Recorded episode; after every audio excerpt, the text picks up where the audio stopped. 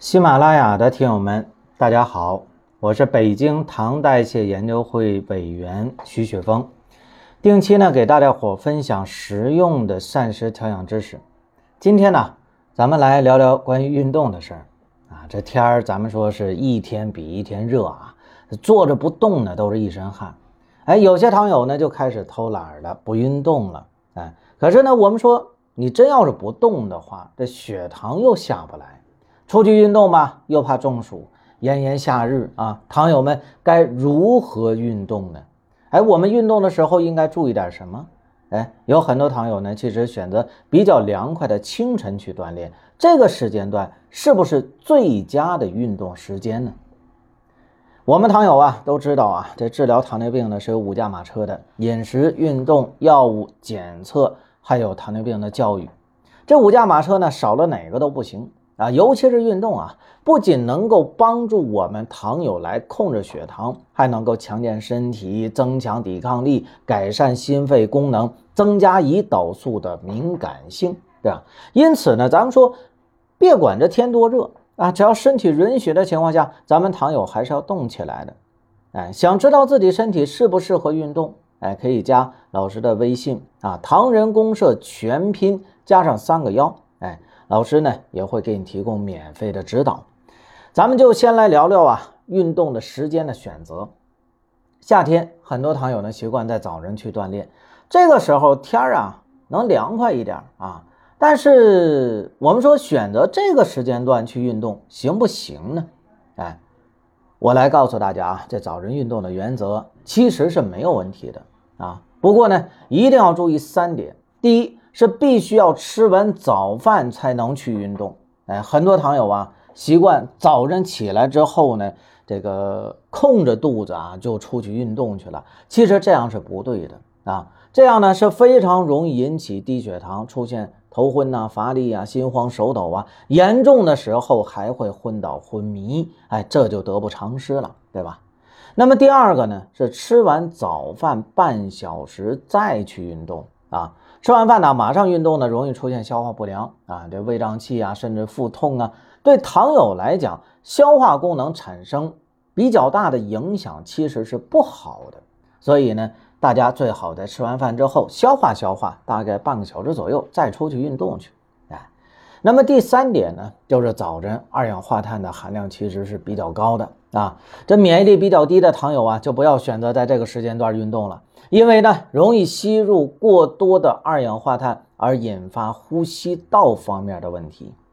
而且呢，清晨还是心血管疾病的高发期。啊，如果有心血管疾病的糖友们，也要注意，尽量不要早晨去锻炼啊。那其实呢，我更推荐大家在傍晚的时候去运动。为什么呢？哎，因为到了傍晚的时候，首先天儿它就不热了，对吧？经过白天的一系列的活动呢，人体的运动反应也比较好，哎，吸氧量也是比较大，心脏的跳动啊和血压的调节也是最为平衡，哎，这个时候咱们说身体处于一个最佳的运动状态，而且呢，傍晚运动后回家休息休息就睡觉了，这样的话一晚上睡眠会让你的身体机能得到很好的恢复，第二天精神头也是足足的，哎，不过呢，在这里边要提醒大家伙儿。选择晚上运动的话，不能太晚了。比如说，都晚上九十点钟了，哎，你再出去锻炼，再出去折腾，这样就有点晚了。哎，因为呢，运动之后神经是比较容易兴奋的。你睡觉的时候，那么这个神经还在兴奋当中呢，就很难入睡啊，睡眠质量会大打折扣。第二天呢，这空腹不就上去了吗？哎，所以呢，大家伙这些方面的问题都要注意。哎那接下来呢，我们再和大家伙聊聊关于运动中如何来补充水分，尤其是夏天啊，本身出汗就多，哎，再加上运动，身体可能就会更容易出现缺水的情况，补水啊就很关键了。不过这个喝水是有一定讲究的啊，不是说你想喝就喝的，哎，首先我们要遵循一个大的原则，就是少量多饮。具体来说呢，就是第一啊，咱们运动前喝够水。运动前两个小时补充大概五百毫升左右的水，这样的话就不会在运动中或者运动后脱水。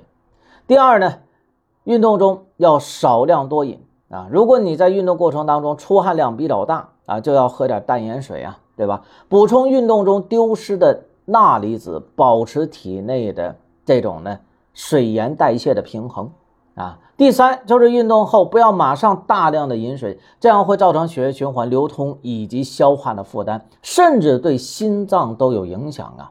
运动后呢，一定要休息一会儿啊，然后呢再少量多次的喝水。我们糖友啊，在运动中最好选择喝的是温开水或者是淡盐水啊，不要喝饮料，尤其是那种冰镇的啊。那么关于运动时间，每次三十分钟左右即可。啊，最长的不要超过一个小时。运动时间过长，消耗的热量太多呀，有可能会出现呢低血糖的反应，增加我们全身的负担啊。运动方式可以选择慢跑啊、散步啊、骑单车呀、打太极拳呐、呃游泳、广场舞，哎，这些比较轻缓的运动。每个人的身体情况不一样，爱好不一样，选择的运动方式肯定也是不同的啊。所以说，朋友们。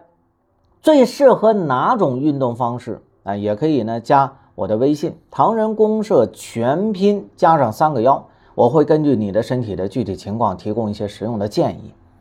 那么运动之后呢，我们出了一身汗，哎，很多糖友呢也会马上想去洗澡啊，因为身上黏嘛。但是这样做行不行呢？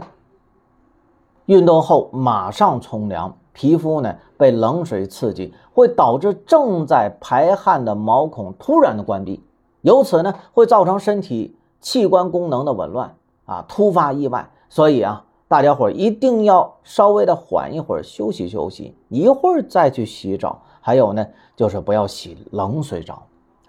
哎，有的糖友可能就会说了啊，不能马上洗澡的话，那我能不能吹空调啊？